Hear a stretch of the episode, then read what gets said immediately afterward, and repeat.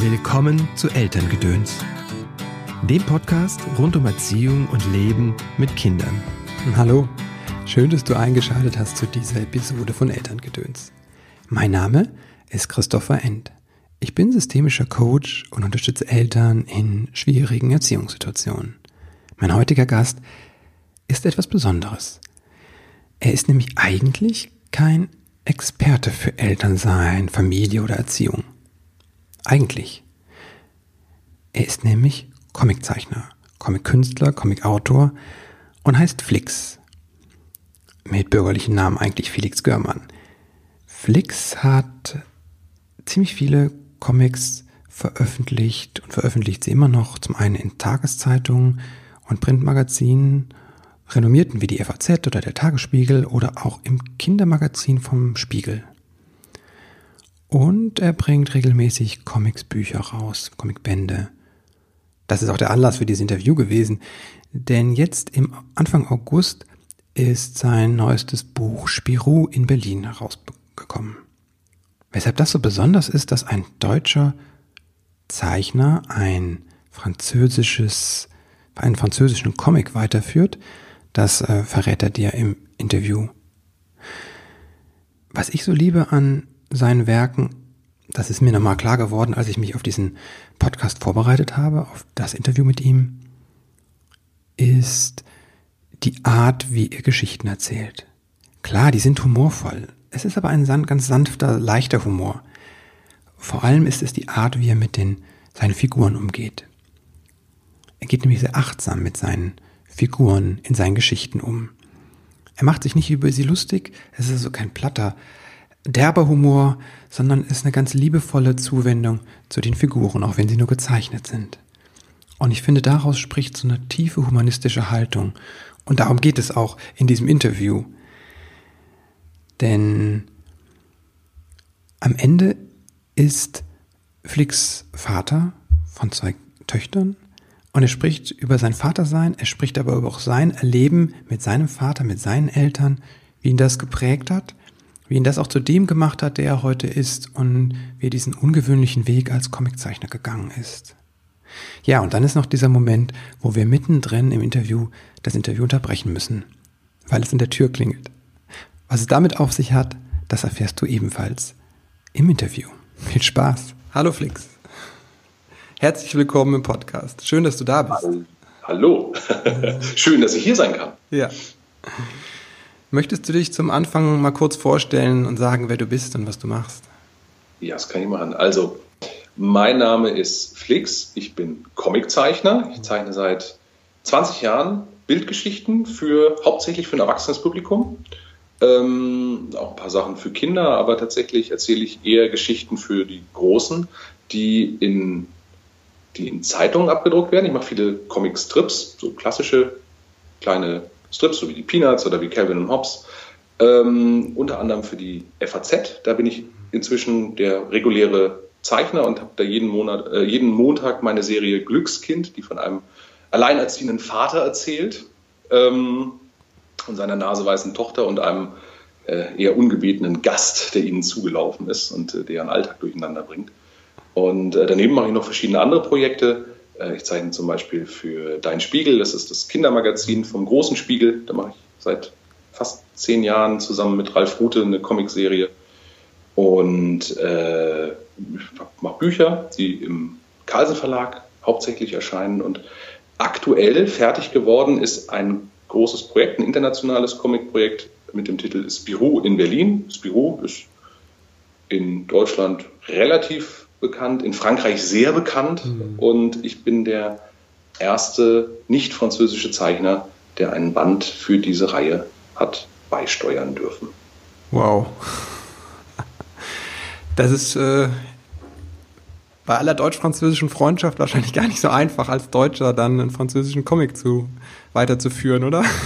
Überhaupt nicht, überhaupt nicht. Zumal ähm, zumal ich keine Vorbilder hatte. Also mhm. es gibt nichts, woran man sich orientieren kann. Und dann ist wirklich echt immer die Frage beim, beim Arbeiten, wenn man mit so einer traditionellen Figur arbeitet, also das mhm. Büro gibt es jetzt einfach 80 Jahre, ähm, wenn man mit der arbeitet, wie viel kann ich machen, wie viel darf ich verändern, wie viel muss ich beibehalten, also welche Veränderung ist respektvoll und äh, da wird auch so empfunden, was ist einfach dann irgendwie völlig daneben.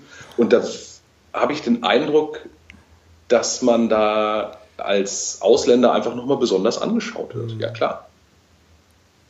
Und ich meine, das äh, für die Hörer, die das nicht so wissen, im Comic-Bereich, ich meine, Frankreich ist ja das oder ein Comic-Land per se so. Ich war mal in Angoulême. In Europa das größte. In, ja. Also in Europa ist das die Comic-Nation. Ja. Also es gibt im Grunde weltweit so drei große Comic-Nationen. Das ist Frankreich, die USA und Japan. Mhm. Jeweils so mit eigenen Stilen und eigenen Richtungen. Aber für Europa ist Frankreich so das größte. Und in Frankreich selber gibt es im Grunde vier große Comic-Serien, die mhm. so zu den die, die so zur Spitze gehören, das ist Asterix, mhm. kennt man, Asterix und Obelix, Tim und Struppi, also mhm. der Reporter und sein kleiner Hund, äh, Lucky Luke, der Cowboy und äh, eben Spirou oh, wow. mit Fantasio und Pips. Also mhm.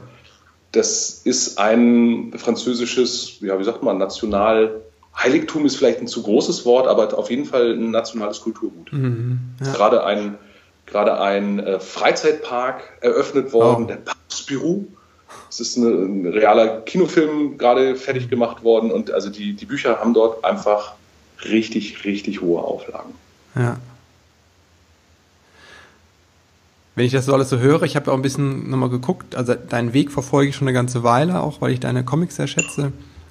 Aber jetzt habe ich es mir nochmal angeguckt und dachte mir so, wow, also das ist ne, wie du auch sagtest, ne, Spiegel, Spiegel, also dein Spiegel, Spiegel Online, FAZ, der Tagesspiegel und auch die Werke, die du gemacht hast ähm, und die Auszeichnungen, äh, was weiß ich, Max-Moritz-Preis, glaube ich, zweimal und dann noch so ein paar ja. andere, die äh, ich noch nicht kannte oder Ecom, habe ich auch schon mal gehört und und jetzt Spirou, wo geht's denn dann weiter? Das ist ja dann so. das ist eine gute Frage. Und ich weiß es nicht ähm, weil das ist schon dieses Büroprojekt, da habe ich jetzt insgesamt knapp, also hat es drei Jahre gedauert, bis das Buch fertig geworden ist und das ist so ein Kindheitstraum gewesen. Also ich habe das Büro als Kind schon gelesen. Ja? Also war ich, war ich in der Stadtbibliothek äh, und habe diese Bände entdeckt und war geflasht. Ja, also so, ich fand das witzig. Dann gibt es ja die, dieses Masupilami, also so ein mhm. gelbes Wunderwesen mit so einem acht Meter langen Schwanz, was irgendwie auch eine, zu der Zeit ein, ein Charakter in dieser Serie war. Und ich habe das geliebt. Ja, und jetzt sitze ich auf einmal an diesem Buch, darf diese Figuren selber zeichnen, mir selber eine Geschichte zu ausdenken. Unter meinem Zeichentisch sitzt meine fünfjährige Tochter und liest auch Spirou, so wie ich damals Spirou lese. Das ist einfach eine absurde Situation, wo ich auch denke, ja, keine Ahnung, wie das weitergeht. Ich mhm. äh, kann mir gerade nichts Größeres vorstellen und ähm, äh, tröste mich dann immer mit dem Gedanken, dass ich in den vergangenen Jahren auch immer wieder Projekte hatte, wo ich mir erstmal nichts Größeres habe vorstellen können und dann ist es doch weitergegangen. Oh, wow. Also da wird sich was auftun. Hm. Das macht dir aber keinen Druck, so. Nee, tatsächlich habe ich gerade zum ersten Mal seit 20 Jahren in dem, was ich tue, das Gefühl, was, also an so einen Punkt angekommen zu sein, der sich äh, der sich stabil anfühlt. Oh, wow. Also so, jetzt denke ich, okay, okay, das ist wirklich, jetzt, jetzt steht dieser Job, jetzt steht das, was ich mache.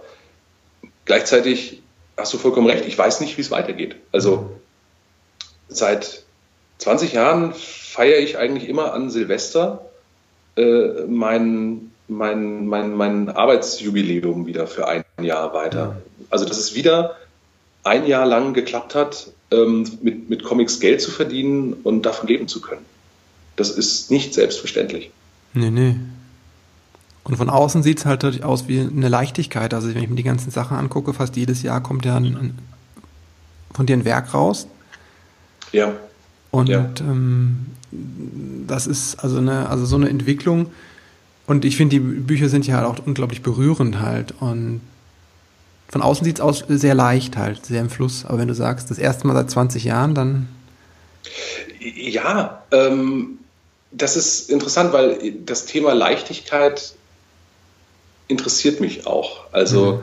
ich bin ein Mensch, der, glaube ich, grundsätzlich optimistisch ist und etwas, was ich wirklich, was ich brauche.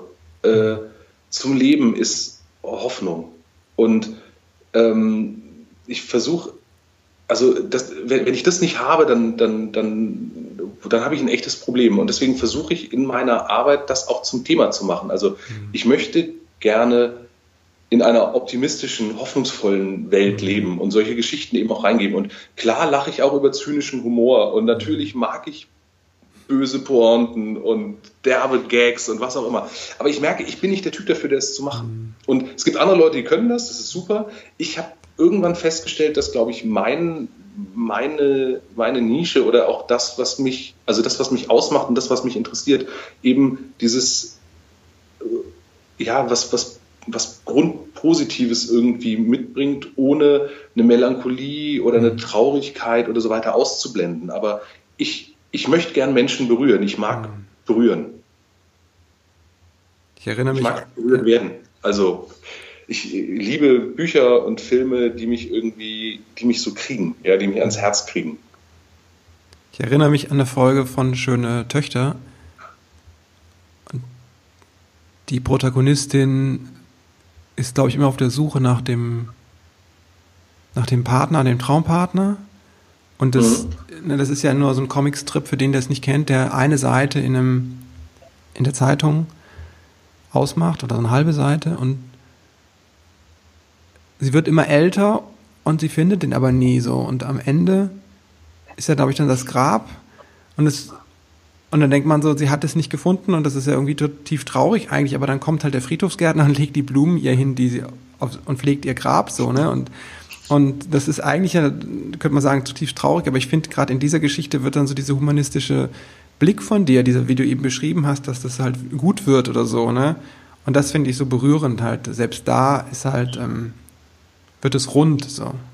Ja, das ist ganz interessant. Ich glaube, das ist der, der, der Unterschied zwischen ähm, einer Pointe und einer Geschichte. Mhm. Also ähm, eine Pointe hat einen Anfang und einen Mittelteil und das und hört dann auf und das Ende muss man sich denken. Und die Geschichte erzählt auch das Ende. Also wie ist es mhm. ausgegangen? Und man könnte gerade bei diesem Beispiel, ja, bei, dieser, bei diesem Strip, die, die Dame sucht ihren, ihren wartet auf ihren Traumprinzen und wartet und wartet und wartet. Und man könnte bei dem, der kommt nicht, ja, sie, also sie wünscht sich jemand, der sie zum Blühen bringt. Das ist mhm. die Formulierung.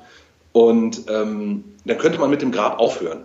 Dann wäre es einfach eine tief traurige mhm. Geschichte, die nicht sehr hoffnungsvoll ist. Dadurch, dann kommt der Friedhofsgärtner, dann gießt das Grab und dann wachsen Blumen aus diesem Grab, die den gleichen Farbton haben wie die Klamotten, die sie ihr Leben lang getragen.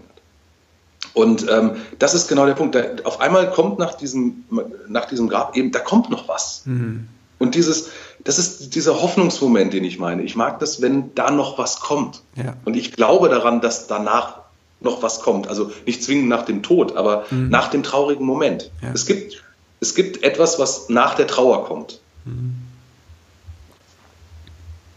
Wie bist du da dran gekommen an dieses, an diese Hoffnung? Das ist eine gute Frage.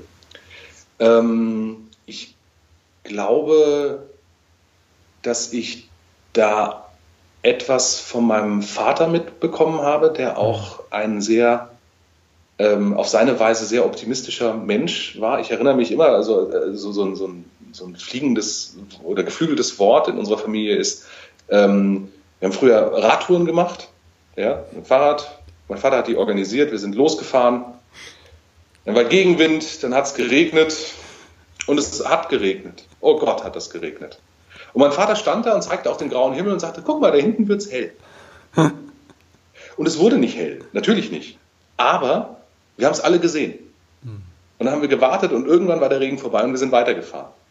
Hm. Und das ist so ein, das ist so ein Ding, ähm, Hoffnung zu verbreiten. Also er hat quasi hinter die Wolken gucken können, wenn man so möchte.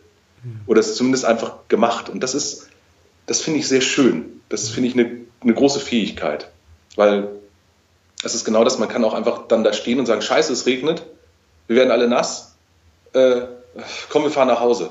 Mhm. Ja, man kann aber auch sagen, komm, wir bleiben unter dem Baum einfach noch 20 Minuten stehen.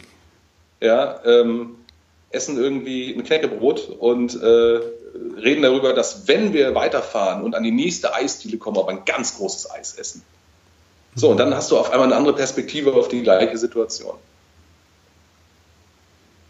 das ist, das ist das eine. Und ich glaube, ein, ein anderer Punkt, der mich, ähm, der mich echt geprägt hat, war, äh, ich war, ich war Messdiener als, hm. als Kind, als Jugendlicher, und wir hatten einen, wir bekamen einen neuen Pfarrer, einen ganz jungen Pfarrer, sehr progressiv, Vollbart, Sandalen, Hippie-Typ, der, der unfassbar cool war. Also cool im Sinne von locker, offen und entspannt mit dem Glauben. Und er uns irgendwie gesagt hat, ähm, glaubt, was ihr glauben könnt. Hm. Ich bin dafür da, euch irgendwie was zu erklären, wenn ihr was nicht versteht, aber äh, ihr müsst nichts glauben von dem, was ich sage. Hört euch das einfach nur an. Und der hat auch viel über eben die Hoffnung gesprochen. Hm. Und ähm, eine, eine Aufgabe von uns Messdienern war, ähm, waren die Beerdigungen im, im Ort. Also das war immer, konnte man quasi mitgehen und äh, das war so ein, so ein Nachmittagsjob unter der Woche wenn die Beerdigungen eben waren. Und äh, dafür gab es fünf Mark. Das war also das bezahlt. War, ja, ist klar. Es war extra Aufwand, man musste da hinfahren, ja, musste irgendwie seinen Nachmittag opfern oder okay. so. Gab es fünf Mark. Aber, also das, das, hab, das war die, die vordergründige Motivation, das zu machen. Aber ich habe darüber eben auch sehr früh Kontakt mit, äh, mit dem Tod mhm. bekommen, mit Beerdigungen bekommen. Und mh, mm, der Pfarrer, der uns mitgenommen hat, ähm, Bruno Knapp hieß der. Super Typ. Und der hat immer auch davon von Hoffnung gesprochen und den Leuten Mut zugesprochen. Und wenn du das als Kind einfach, ich war ja nicht betroffen, ja, es war ja nicht meine Oma oder mein Papa oder meine Tante, die da jetzt in dem Grab lag, sondern jemand für mich völlig Fremdes. Mhm. Aber dann zu sehen, so neben diesem Mann zu stehen, ja, der Weihrauch zu halten, ähm, und der spricht denen am Grab stehenden Mut zu. Mhm. Und du merkst, dass irgendwie funktioniert es. Du spürst ja, ne, wie Leute das machen. Und er hat nie so Standardreden gehalten, sondern sehr frei und sehr persönlich gesprochen. Und ja. ich glaube, dass auch das mir so, so, so, ein, so einen Blick gegeben hat, dass man, ja, es passiert was Schreckliches, aber es gibt auch den anderen Teil. Hm. Und so beides drin zu haben, das finde ich wahnsinnig wichtig. Mutest du deinen Kindern dann auch Dinge zu, in dem Wissen, dass das einfach braucht, im Regen zu stehen, um irgendwann. Ja, ja, ja, ganz, also wir, auch ich und meine, also die, die Kleine ist noch ein bisschen zu klein. Hm. Die ist, also ich habe zwei Töchter. Ähm, die Kleine ist zwei hm. Gerade geworden und die Große wird jetzt sechs. Und ähm, mit der Großen hatten, hatte ich schon zweimal genau solche Fahrradtouren, wo wir in Sommergewitter reingekommen sind und wo wir dann zusammen durchgefahren sind. Wir waren von oben bis unten nass und wir haben die mhm. Wolken beschimpft und so weiter. Und das war, irgendwann konnte sie nicht mehr, weinte dann und wir fuhren aber zusammen weiter und haben immer von der heißen Dusche geredet, die wir zu Hause dann machen werden. Und ähm, ähm, das, das, war, das war ganz, ganz, ganz stark. Also weil ich dann auch gemerkt habe, sie, sie nimmt das mit und hinterher war das, das war ein toller Tag. Mhm. Du dürfen wir einen ganz kurzen Break machen, dass wir, ähm, äh, dass du es gleich schneidest. Ich muss mal. Ja. Ein Break? Mitten im Interview? Das hört sich an wie der Albtraum jedes Journalisten. War es aber nicht. Ganz im Gegenteil, das war ein echtes Geschenk. Klar hatte mir Flix vorher gesagt, dass er auf einen Boten wartet und es könnte sein, dass er der Mann die Tür müsste und wir das Interview unterbrechen müssten. Aber was er mir nicht gesagt hatte, war, auf was für einen Boten er da wartete. Denn der Bote brachte ein Paket aus der Druckerei. Es war der erste Band, der allererste Band, druckfrisch vom neuen Spirou. Wir haben das Interview vor über einem Monat aufgenommen und da saß plötzlich ein Flix vor mir, der über das ganze Gesicht strahlte und sich kaum noch einkriegte vor Freude und durch dieses Buch blätterte. Und in dem Moment war ich echt ein bisschen traurig, dass wir kein Video hatten. Tja, deswegen lasse ich jetzt ein bisschen von der Freude durchscheinen und drin von dem Moment, wo Flix durch das neue Buch blättert. Krass! Wow! Wow, nicht zu dunkel. Ist gut geworden. Funktioniert. Guck mal, das Brandenburger Tor. Mit Mauer, ja.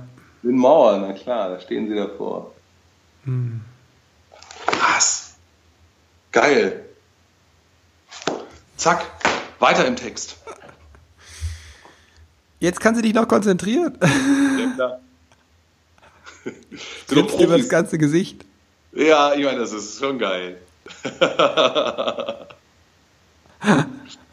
wow. Ja, oh. Ist das Hardcover, wow. oder? Ja, das Hardcover. Hardcover. Genau, es ist eine, eine Hardcover-Ausgabe. Mhm. Schön hier mit Rücken und ah. Vorsatzpapier. So was so ein bisschen aussieht mm. wie, äh, wie die. Ähm, ja. na, an den, an den S-Bahnen gibt es so. Weißt du, sind so an den Fenstern von den S-Bahnen ja. sind solche so Brandenburg, also so, so ein Muster drauf. Ja. Das habe ich hier nachgebaut. Nur halt cool. mit Peru-Elementen und Berlin-Elementen. Ja, cool. Ja. Wow. Das ist ja der Hammer. Das ist ja der Hammer. Krassomat. Ja, so sieht's aus. Großartig. Stark. ja, siehst du, es kommt immer was. Kommt, irgendwann kommt irgendwas Gutes. Ja. Ja, ja, ja. Aber wir waren, wir waren bei den, beim Zumuten für die Kinder. Mhm. Wie war das für dich, deiner Tochter das zuzumuten, als ihr durch den Regen fuhrt und sie weinte dann? Äh, das war hart. Ich, ähm, das war wirklich ein harter Moment, weil ich, weil ich es schwer aushalten kann, ähm, Kinder und vor allem Mädchen weinen zu sehen. Mhm. Bei Jungs finde ich das nicht so schlimm, aber bei Mädchen berührt mich das oft sehr. Okay. Jetzt habe ich nun mal zwei Töchter, also die weinen natürlich und das ist für mich nicht einfach, damit umzugehen und äh, abzuschätzen, wie schlimm ist das wirklich und wie sehr nimmt es mich einfach auch gerade mit. Und mhm. ich merke, dass die eigentlich tougher sind äh, als, als ich ja. mitunter. Und in dem Moment, als wir da durch diesen Regen fuhren, ähm, wir hatten einfach keine Alternative. Mhm. Also selbst anhalten war keine Alternative. Wir waren ja. wirklich bis auf die Haut nass. Und es hörte nicht auf. Also selbst so, selbst wenn wir jetzt anhalten und uns unter einen Baum stellen, sind wir einfach schon nass. Also ja. das, das, so, wir haben auch keine Regenklamotten dabei. Ja, wir haben, es ist einfach so ein ganz krasses Sommergewitter und wir müssen jetzt noch nach Hause fahren und das wir werden noch 20 Minuten sein. Mhm. So. Und dann müssen wir in die Pedale treten. Und dann habe ich sie versucht, ähm, über Sprache zu motivieren. Also die Große ist relativ fit, was, was Sprache angeht und ähm, die, die springt da auch gut drauf an. Also ja. wenn wir dann irgendwie Quatsch zusammen machen und Sachen, Reime machen oder einfach, also die, die reagiert gut auf Ansprache. Mhm. Und dann haben wir geredet. Da haben wir die ganze Zeit geredet und geschimpft und uns Schimpfwörter ausgedacht für den Regen und für die Wolken. Und dann kam eben irgendwann auch diese, diese, diese diese Motivation, was machen wir, wenn wir das mhm. geschafft haben? Ja. Was essen wir? Was, wie gestalten wir den Abend und mhm. so weiter? Also das hat funktioniert und das dachte ich dann hinterher ist lustig. Das ist ein ähnliches Prinzip, wie mein Vater das eben auch gemacht mhm. hat. Und dann dachte ich, ähm, man, man denkt ja immer, dass man so anders ist als seine Eltern. Aber ich glaube, dass gerade in, also dass man in ruhigen, reflektierten Momenten auch wirklich anders ist als seine Eltern. Mhm. Aber in den Momenten, wenn die, die, sag mal, wenn die Intuition gefragt ist, so dieses, so wir haben jetzt eine Situation, jetzt muss ich handeln, mhm. dass man dann, ohne groß drüber nachzudenken, genau auf diese Muster zurückgreift, ähm, die man halt verinnerlicht hat mhm. und dann genau das wieder abfährt. Ja. Und das ist, ist okay. Ich glaube, man darf sich das, also man muss es, glaube ich, einfach erkennen und es ist ja auch nicht so schlimm. Also hm. die meisten Eltern haben ja jetzt auch nicht so viel falsch gemacht.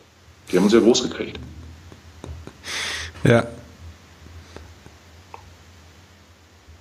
Bei deiner Regengeschichte musste ich dran denken an ähm, ein Pfadfindererlebnis. Da hatten wir das öfters, dass du bist unterwegs auf so einer Hike, so mehrtägig, manchmal auch alleine, mhm. ohne Erwachsene. Mhm. Und dann hast du dieses, dass irgendwann regnet und irgendwann, ähm, also wir sind einmal Fahrrad gefahren durchs Münsterland und es hat geregnet und es hat geregnet den ganzen Tag und dann bist du mit Regenklamotten irgendwann auch nass, weil es einfach durchgeht. Und du fährst einfach nur und du fährst und du weißt dann noch nicht mal, wo du übernachtest, ob du was findest, oder du musst es selbst suchen. Okay. Du bist ein bisschen größer dann, ne? Das bist dann so, wir waren damals irgendwie, glaube ich, 13, 12, 13, ja. Mhm. Mhm.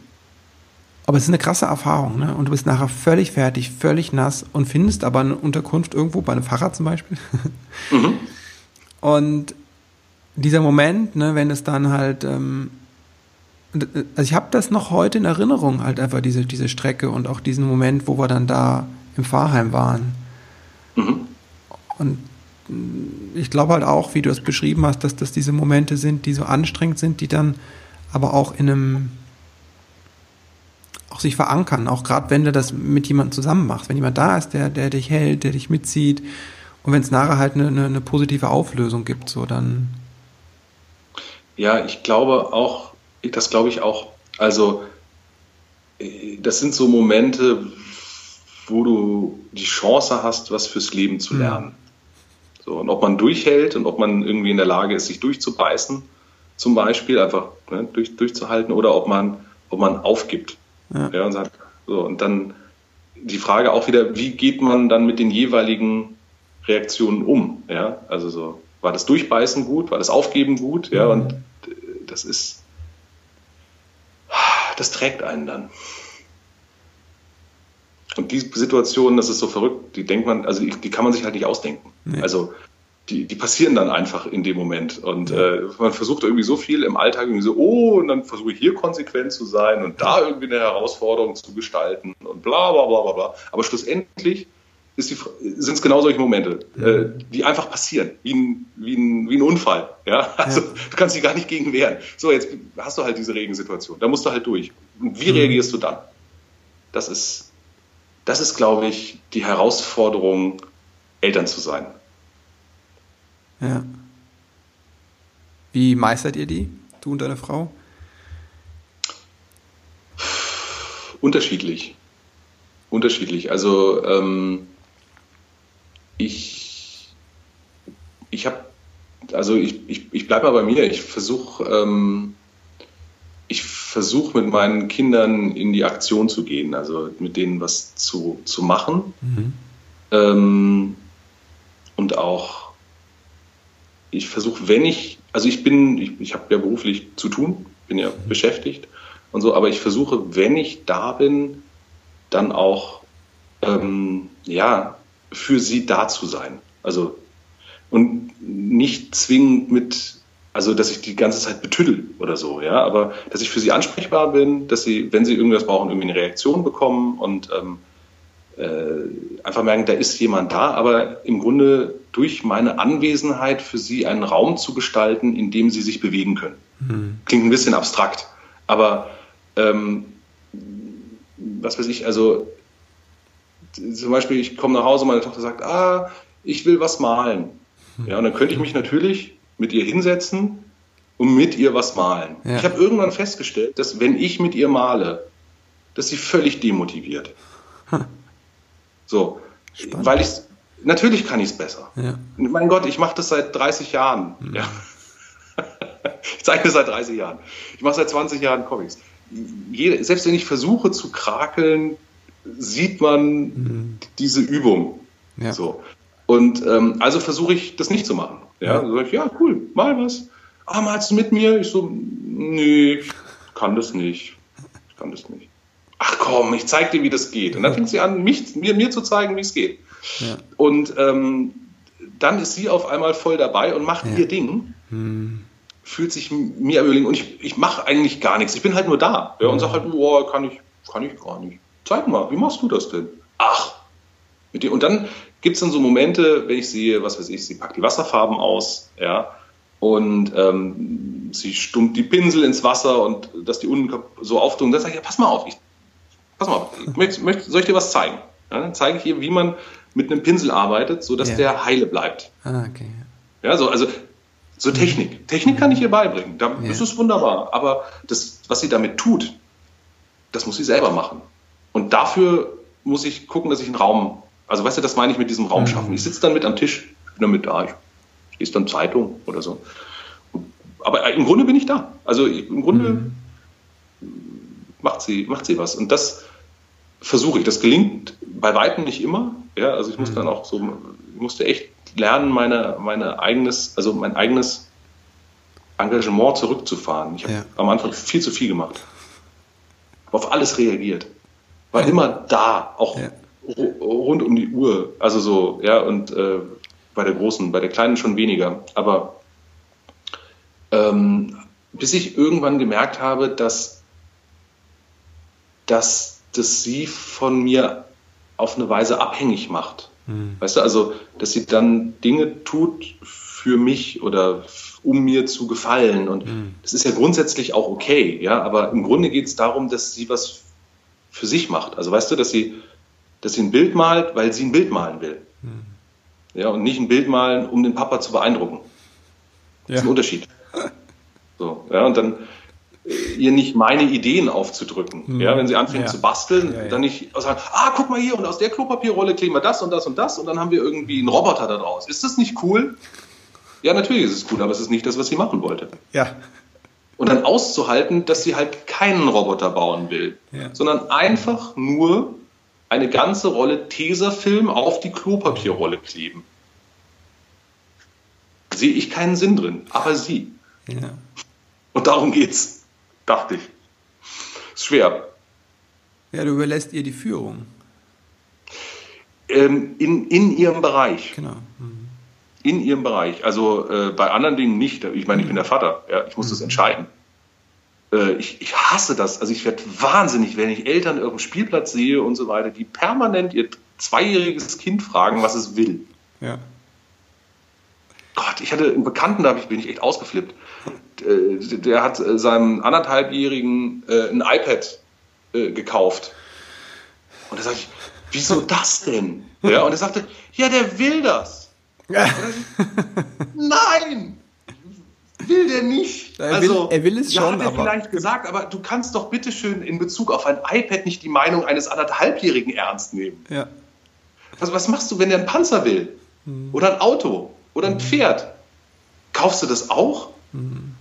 Also, äh, äh, verstehe ich nicht. Ja, und dann, ach, was willst du denn essen? Und dann sind die völlig überfordert, ja. Und wenn ich, wenn ich die irgendwie frage, so Miller, heute Abend ähm, Fischstäbchen oder Butterbrot? Kann sich entscheiden.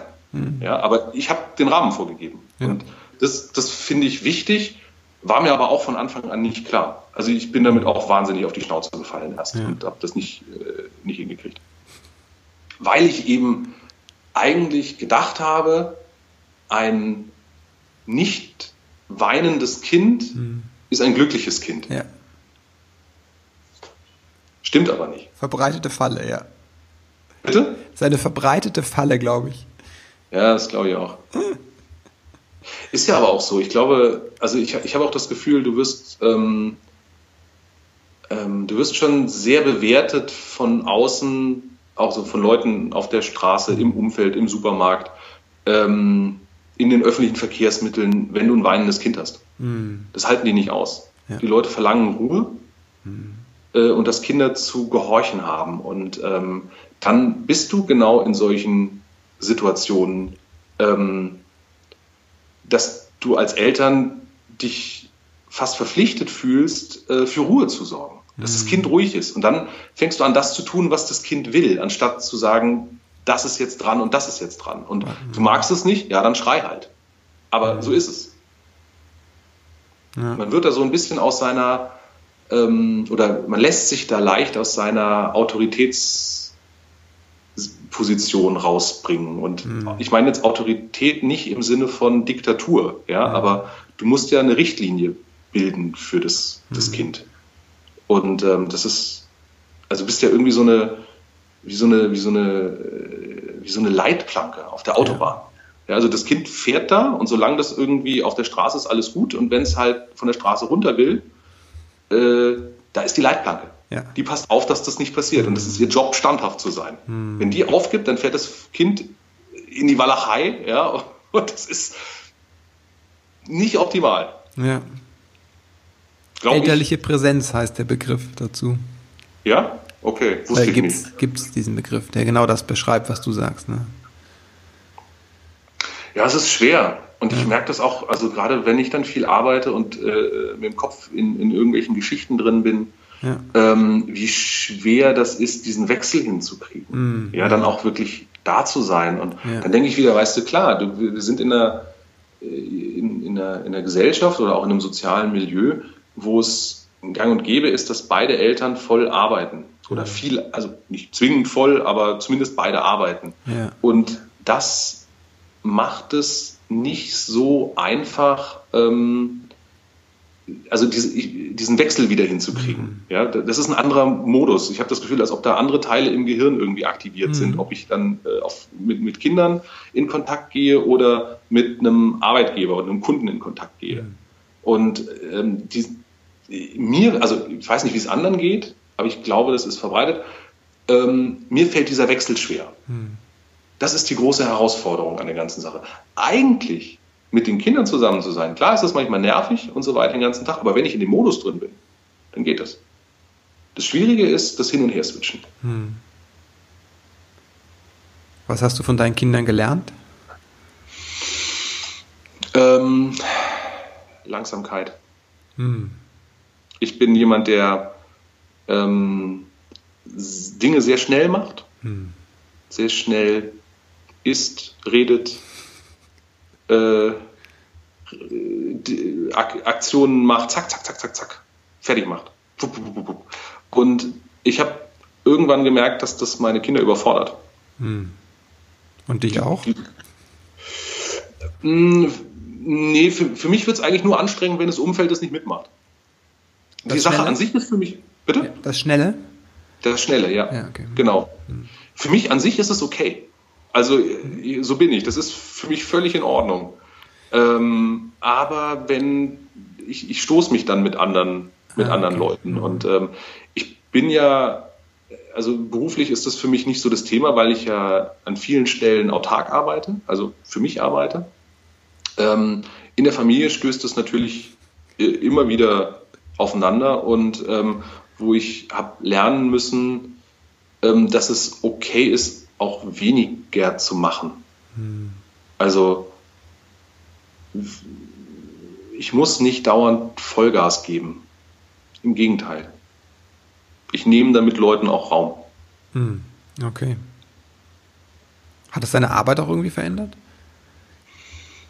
Mm, ja, ja, ich, also du hast ja vorhin erwähnt, ich habe irgendwie, dass ich irgendwie jedes Jahr ein Buch mache. Mhm. Das stimmt ja gar nicht. Ich mache ja manchmal auch zwei oder drei. Oh, wow. Ähm, ja, also so ist es einfach ein Haufen Holz. Ja, und ähm, dieses Bäm, Vollgas und äh, das hat mich auch, also das, ne, klar setze ich mich damit auch selber unter Druck. Und ähm, ich versuche gerade da runterzukommen, da mhm. auch konzentrierter einerseits, aber auch organisierter die Sachen zu machen, um weniger zu machen. Also dass ich mit weniger Aufwand zum selben Ergebnis komme hm. und Dinge auch dann einfach mal gut sein lasse, was mir hm. wahnsinnig schwer fällt. Also wie bei, bei einem Comicband, wenn der koloriert wird, ne, die Farben mache ich ja am, am Computer und äh, da kann ich, da kannst du dich ranzoomen bis auf das kleinste Pixel. Mhm. Ja, das kann alles irgendwie tip top super sitzen so, ähm, du druckst aber deutlich, das Buch dann deutlich kleiner, als du es am Computer siehst.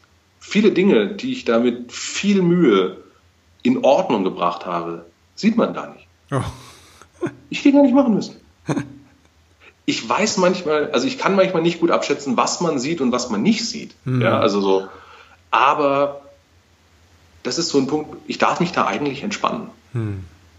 Äh, ich, das muss nicht bis ins Kleinste tiptop sein. Und so ähnlich ist es halt in der Familie auch. Das muss nicht hm. bis ins kleinste tiptop sein. Ich muss nicht die Kinder die ganze Zeit bespaßen. Ich muss nicht irgendwie dauernd der Ansprechpartner in jeder Situation sein und auf alles reagieren, was die irgendwie machen. Ich kann die auch mal in Ruhe lassen. Manche Dinge erledigen sich auch, wenn man auf einen Papa-Ruf nicht reagiert. Hm. Dann findet die eine Lösung das ist in der Regel, also ich war nicht, ja, es fällt nicht die, ist auf jeden Fall eine, also ich will, will sagen, es ist nicht immer die beste Lösung, aber es ist erstmal ihre Lösung. vielleicht können sie auch ihre Lösung nur finden, wenn keiner kommt. Ja. Ja, definitiv.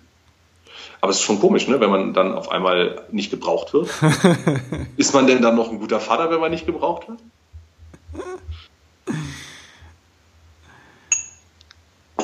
Eigentlich brauchen die uns gar nicht so viel. Also ich finde, manchmal denke ich echt, diese, diese, diese Mittelschichtsparanoia, mhm. dass man permanent anwesend sein muss, dieses, ja, Bonding ist super, ja, aber, aber irgendwie lass aber die doch auch mal 18 Jahre lang. Ja, lass die doch mal in Ruhe. Also es ist so schwierig, weißt du, so, ähm, ich finde, ich finde diese, ähm, diese, gibt ja diese, weißt du, so diese, die, diese Nähe, diese mhm. Familienbett-Situationen genau. und so weiter. Ich finde die ja alle toll. Mhm. Aber ich finde, das ist so ähnlich wie, oder dieselbe Problematik, wie wenn man seine Kinder auf, also die Babys auf mhm. Instagram zeigt. Ja. Es ist total niedlich, am Anfang das zu machen, aber es ist die Frage, wann hört man damit auf? Mhm. Und warum dann und nicht früher oder später? Also, weißt du, warum ist es okay, äh, dein, deine, deine, dein einjähriges Kind auf Instagram zu zeigen? Ja, ich finde es schon nicht okay. Ab wann? Hä? Ich finde es schon nicht okay. Ja, das machen, das machen ja viele Leute. Ja, ich weiß. Ja, es machen Ultraschallfotos. Dann ist die Frage, wann hört man das auf? Ab wann ist das Kind so eigenständig, dass man sagen muss, es darf ich eigentlich nicht mehr machen? Mhm. Und auf eine Weise ist das eben mit, diesem, mit, dieser, mit dieser extremen Nähe. Also klar, mhm. wenn die neu geboren sind, die sind hilflos. Ja. Die brauchen Nähe, die brauchen Kontakt, die brauchen mhm. Zuwendung und so weiter. Ähm, und dann muss man einfach aufpassen, dass man diesen Absprung nicht verpasst. Mhm.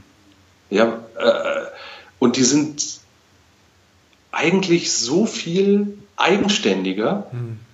als man denkt. Ich, ich, ich habe manchmal das Gefühl, eigentlich deren Nabelschnur ist ja schon gekappt. Mhm. Aber jetzt muss ich die bei mir auch cutten. Also, dass dieses, dass es, dass das eigene Menschen sind, die, die eine Menge aushalten können oder eine Menge auch machen können. Das ist total schwer. Also ich, ich denke ich brauche die mehr als die mich. ja, das ist eine gute Erkenntnis, glaube ich. Die, was du sagtest, das Bild mit dem Malen, als ihr gemalt habt, ne, und du gemerkt hast, na, die will eigentlich, wenn ich die lasse und ihr vielleicht mal eine Technik zeige, aber den Ausdruck überlasse ich ihr, was sie macht. Mhm. Ich glaube, das ist ein schönes Bild. Also ich tappe ja auch immer die Falle rein. Ne? Ich habe dann ähm, für meine Praxis mir gewünscht, ähm, dachte ich, ach, haben wir die kleine Hexe gelesen. Ich liebe das Buch von Ottfried Preußler und ich liebe die Zeichnungen. Die sind so, ah, ja. Mhm. Und dann dachte ich, ach, die kleine Hexe als Zeichnung hier in der Praxis. Und wenn das meine Tochter malen würde, ja, so. Genau. ja. Heiße, eine Sechsjährige im Vergleich mit einer ausgebildeten Illustratorin. Ja. Genau, und dann hatte ich die Vorstellung, wie es aussehen sollte. Das hat die natürlich gemacht, mir zuliebe, wie das so Kinder machen ja viel für uns Eltern. Ja, natürlich. Und das Bild war dann. Eine Überlebensstrategie. So, hm, genau. ja. Und das Bild war aber so, dass ich dachte so, irgendwas fehlt, ne? Und dann hat sie mir zum Geburtstag ein Bild gemalt von so einem Fuchs im Wald und das ist einfach so, denkst du, oh mein Gott, ne, der Ausdruck da drin, ja.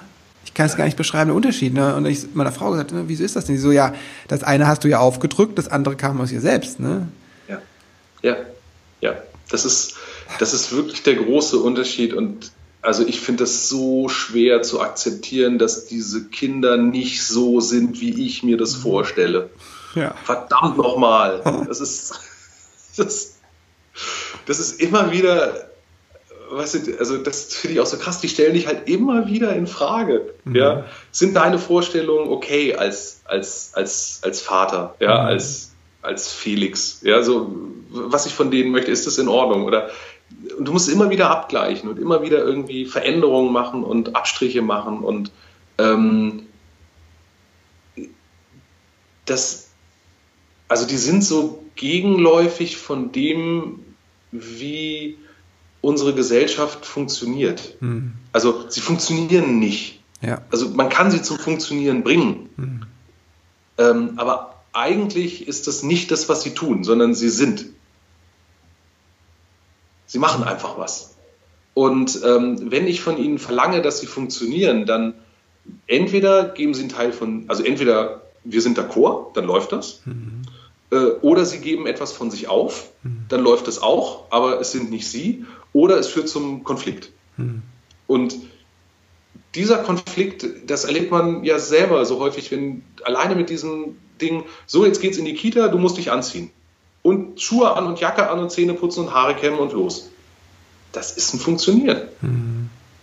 Und da zu gucken, wie kriege ich das hin, dass das okay ist. Also ja, man muss ja auch, also in der Gesellschaft muss man ja auch ein Stück weit funktionieren. Das muss man auch lernen, ja, dass es nicht immer so geht, wie man sich das vorstellt. Aber auch da ist wieder genau wie bei dem, wie bei dem, bei, den, bei, den, bei dieser extremen Nähe, ja, dieser anfänglichen Nähe, wo ist der Punkt, wo man aufhört?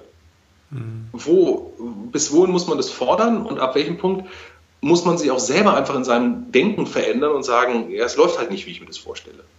Aber wie das heißt nicht, dass es schlecht läuft. Wie findest du diesen Punkt? Ausprobieren, Trial and Error. Immer wieder auf die Schnauze fallen, immer mhm. wieder ähm, böse Konflikte führen, ja, und merken, okay, so, so es halt nicht. Ähm, und dann, dann versuchen, Alternativen zu finden. Mhm. Finde ich schwer. Aber ähm, ist, glaube ich, die einzige Möglichkeit. Mhm.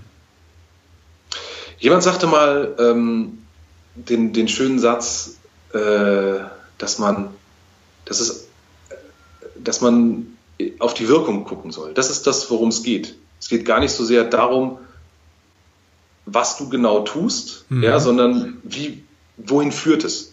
Ja.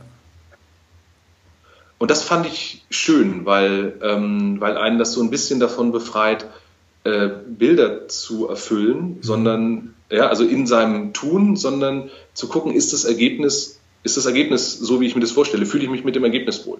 Ja. Das ist ein, das ist ein anderer Ansatz, als zu sagen, wir spulen ein Programm ab. Ja. Ja. Du bist doch mehr mit dir im Kontakt und kannst das, wenn du sagst, wie fühlt es sich an, ja. Ja, also weißt du, wenn ich mir vorstelle, meine Tochter soll die große, ja, die soll, ähm, ich finde es wichtig, dass die Musik macht. Ja. Ja, ich möchte, so, hat sie die Musikschule angemeldet, ähm, soll sie da hingehen. Ähm, ja, jetzt fand sie den Lehrer irgendwie doof. Mhm. Am Anfang.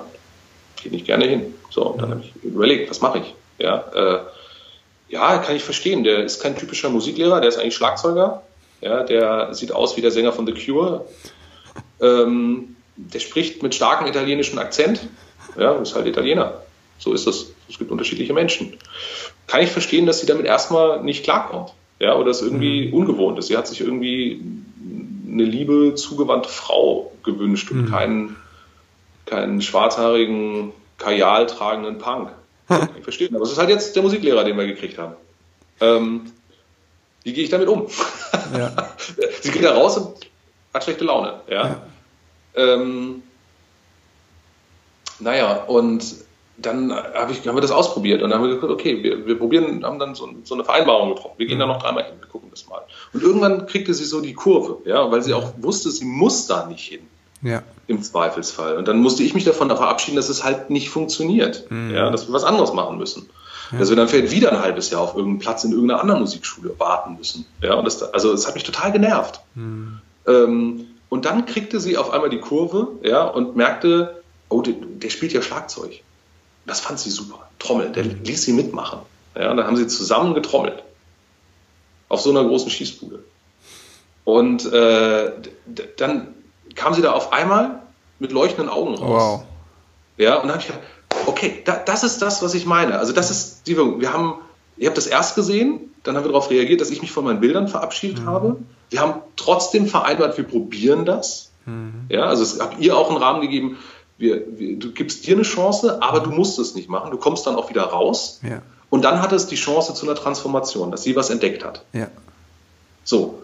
Äh, und das finde ich, ähm, ja, das, das, das meine ich, aber das ist überhaupt nicht einfach. Mhm.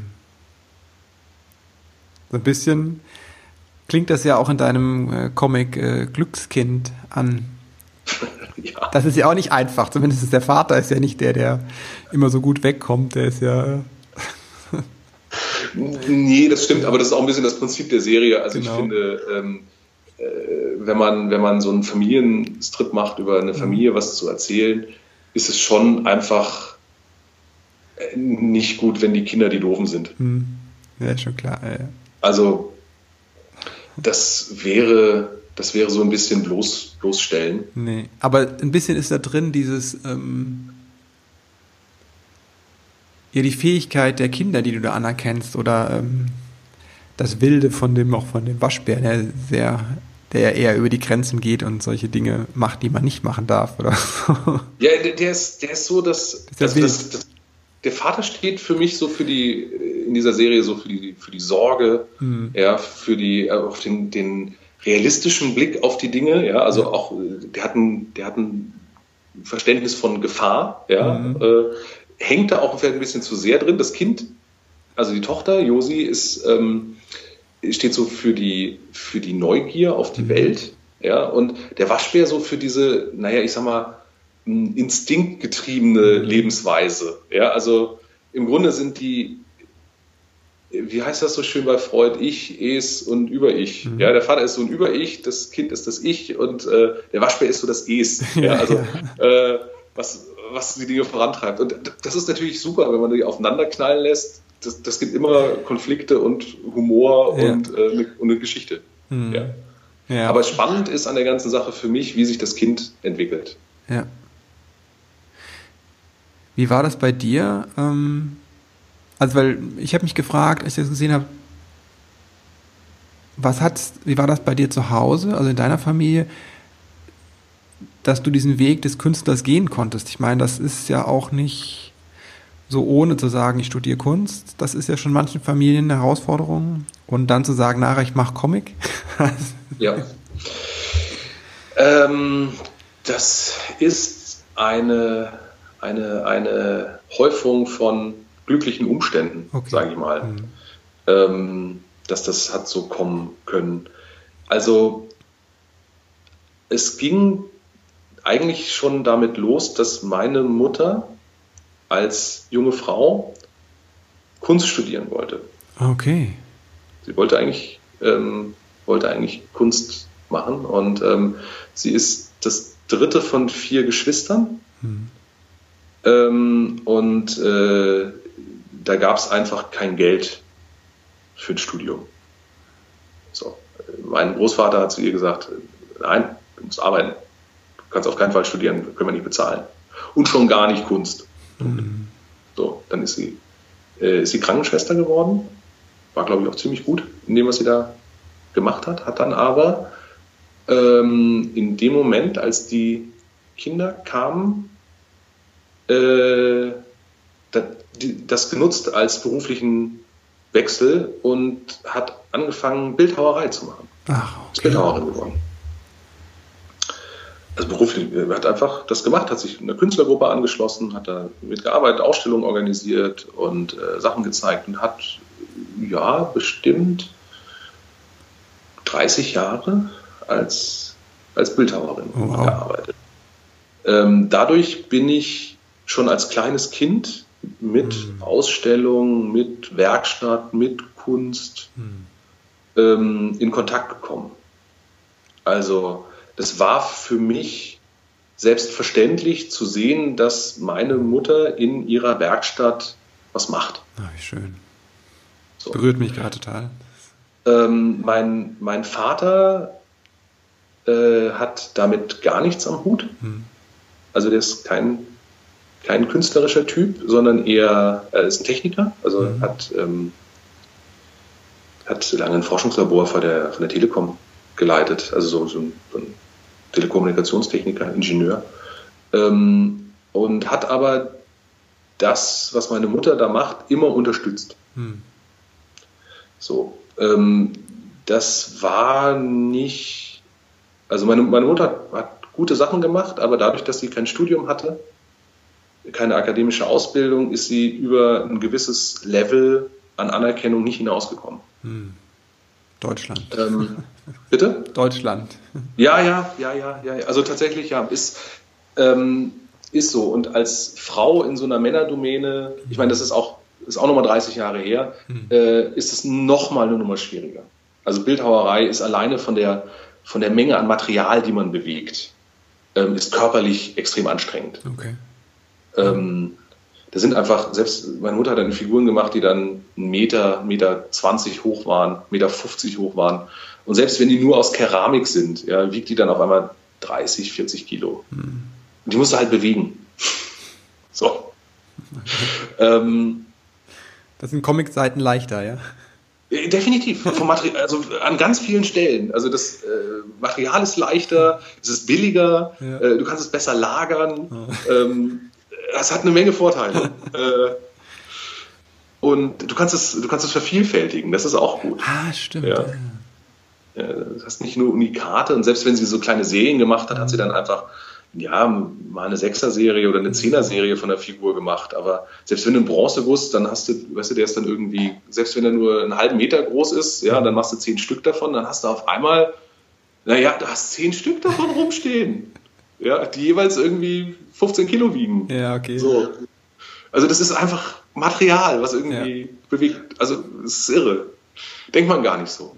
Naja, und ähm, dann habe ich aber eben früh angefangen zu, zu, zeichnen, das hat mich interessiert. Dann über diese Künstlergruppen habe ich auch dann andere, äh, also so erwachsene Zeichner irgendwie kennengelernt. Der war einer, der, da durfte ich dann mal ins Atelier kommen, der hat mhm. mir dann ein paar Sachen gezeigt und so. Und dann äh, äh, habe ich früh, hab mich für Comics interessiert und ja. da ich, also irgendwie war mir klar, das kann man halt machen. Ja klar, es gibt ja Leute, die diese Comics äh, produzieren. Also wird das schon ein Beruf sein.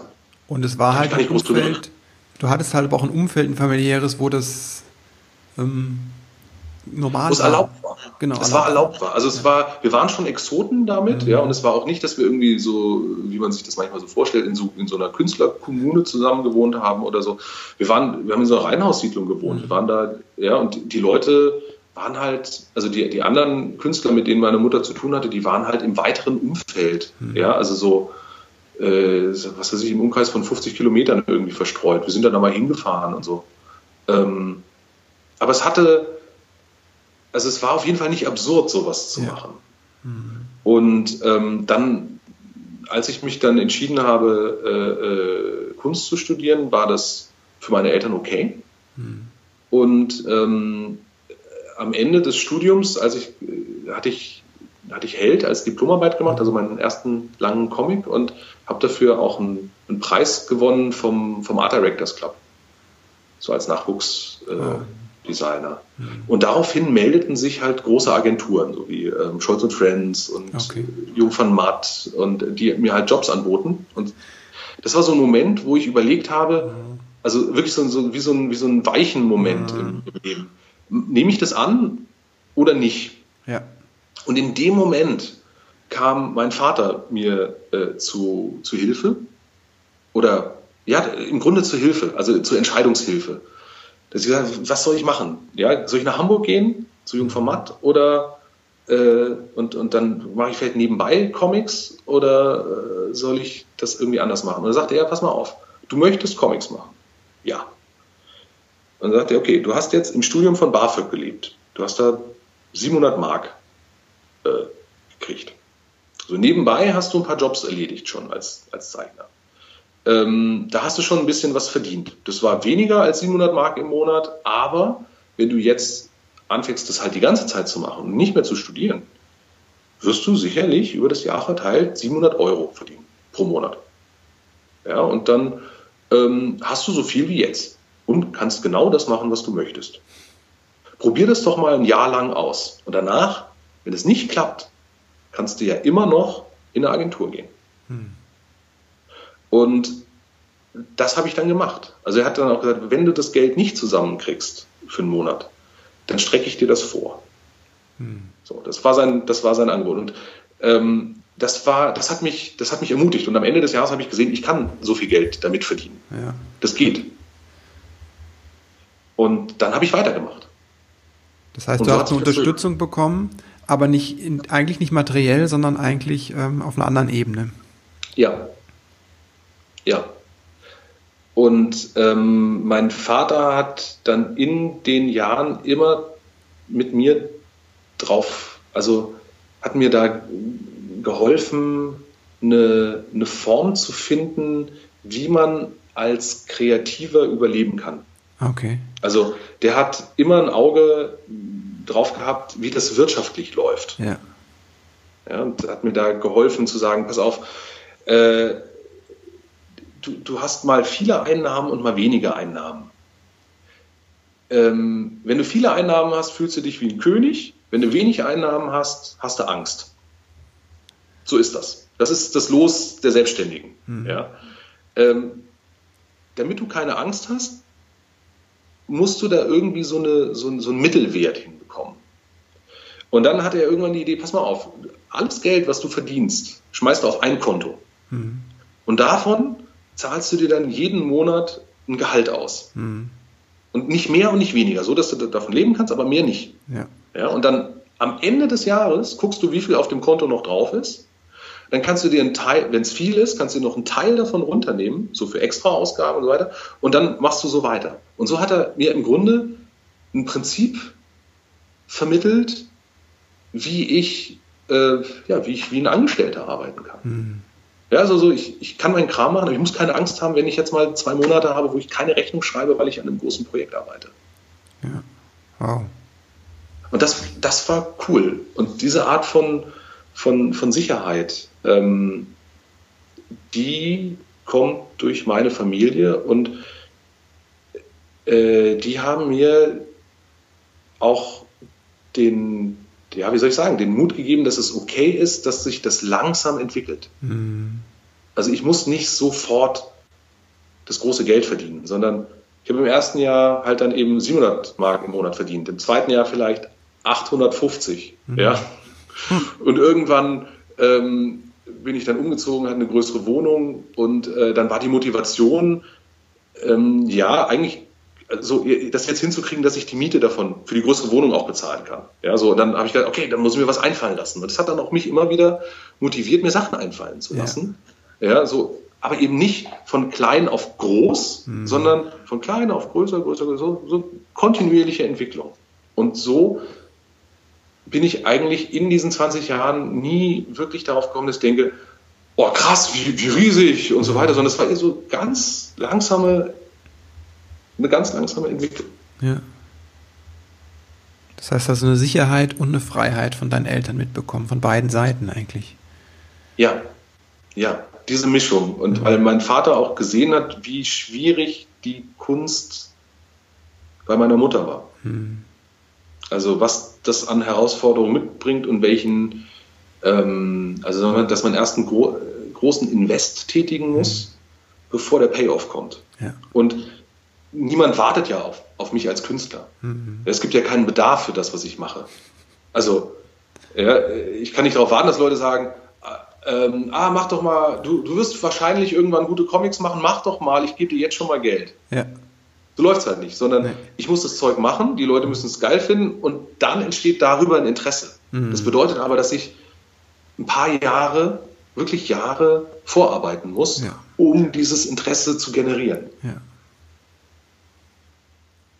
Also Helge Schneider hat das mal gesagt. Ähm, äh, er musste den Beruf Helge Schneider erfinden. Niemand hat vorher gedacht, ach geil, Helge Schneider müsste es mal geben. Ja. Ja, aber seitdem es das halt gibt, haben die Leute Lust, auf die Konzerte zu gehen. Ja. Und würden das auch vermissen, ja. Genau. Total. Jetzt ja. würde man denken, was, ohne Helge Schneider, kann man sich nicht vorstellen. Aber wenn es das gar nicht gibt, dann ja. vermisst man das ja auch nicht. Ja. Aber schön. Okay, wir biegen mal auf die Zielgerade ein. Vom Interview. Ich würde dir gerne Danke sagen an der Stelle für ein paar Dinge. Also natürlich, dass du hier warst im Podcast. Sehr gerne, sehr gerne. Ähm, ich will dir persönlich Danke sagen dafür, dass du halt auch viele deiner Werke einfach so kostenlos ins Internet stellst. Also ich habe lange, Heldentage war das, glaube ich, da fing das mit an. Ja, ja, ja, das habe ich ganz lange gemacht äh, da hast du ja teilweise jeden Tag was gemacht und also über da war mal was, schöne Töchter, Glückskind. Ich habe auch Bücher von dir, aber ich habe viel auch einfach im Netz gelesen, bin einfach dankbar dafür, dass das möglich war. Schön. Schön. Ja, das ist, das, das ist mir wichtig, dass die Leute äh, einen möglichst einfachen Zugang haben zu dem, was, ähm, was ich da mache. Mhm. Das ist wichtig, weil ähm, ich glaube, dass man darüber eine Verbindung herstellen kann zu den, zu den Lesern. Ja. Und da sind wir wieder bei dem, worüber wir am Anfang gesprochen haben. Ums, es geht ums, ums Berühren, um mhm. in Kontakt kommen.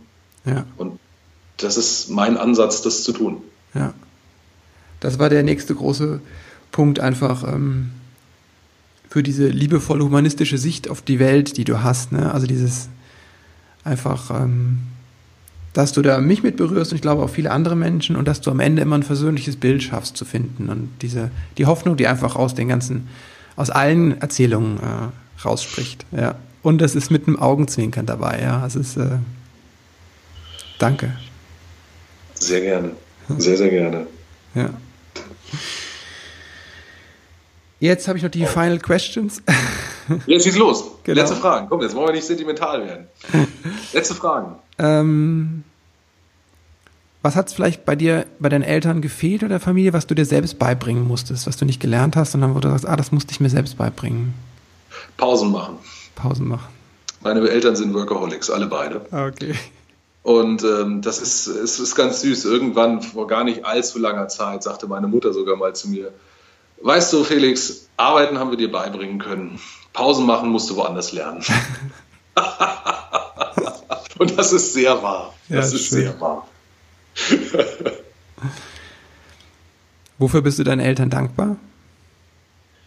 Ähm, dass sie mir die Chance gegeben haben, das zu tun, was ich tun möchte und daran geglaubt haben, dass es klappt. Hm. Wenn du werdenden Eltern drei Botschaften, drei kurze Botschaften mit auf den Weg geben könntest, so deine Learnings, was wäre das? Bewahrt euch Humor. Hm macht weniger mhm. und macht mehr. Klasse. Das ist sehr, aber äh, das ist genau das. Ich, an manchen Punkten habe ich das Gefühl, man muss, man muss mehr machen, mehr im mhm. Sinne von auch mehr loslassen oder äh, mehr da sein und sich das verkneifen, aufs Handy zu gucken, mhm. ja, und gleichzeitig auch einfach äh, weniger zu machen im Sinne von loslassen und die Kinder gehen zu lassen und nicht permanent zu gucken und denen reinzuquatschen. Mhm. Ähm, sondern die, die, die, können viel. Die ja. können richtig viel. Toll. Das ist ein schönes Schlusswort. Dankeschön. Sehr, sehr gerne. Sehr, sehr gerne. Wow, eine Stunde ist das Interview geworden. Ich hoffe, du kannst mir das verzeihen und hast das Gespräch genauso genossen wie ich. Jetzt zum Schluss bleibt mir nur noch dir wirklich die Werke von Flix wärmstens zu empfehlen. Sei es nun Spirou in Berlin oder der aktuelle Zeitungscomic ähm, Glückskind, den gibt es übrigens auch sowohl kostenfrei online zu lesen als auch als ersten Band zu kaufen. Das alles und viel mehr, meine ganzen Lieblingscomics in den Show Notes. Das war's für heute erstmal. Dir einen schönen Tag. Moment, noch eine Sache, Werbung in eigener Sache quasi. Und zwar der Kreis der Väter startet in Köln im Oktober, geht über ein halbes Jahr eine feste Gruppe von Vätern. Das leitet Christoph Kraus und ich gemeinsam an und eine Möglichkeit, dein Vatersein neu zu entdecken und in die liebevolle Beziehung zu dir, deinen Kindern und deiner Partnerin oder deinem Partner zu investieren. Das war's für heute. Bis bald.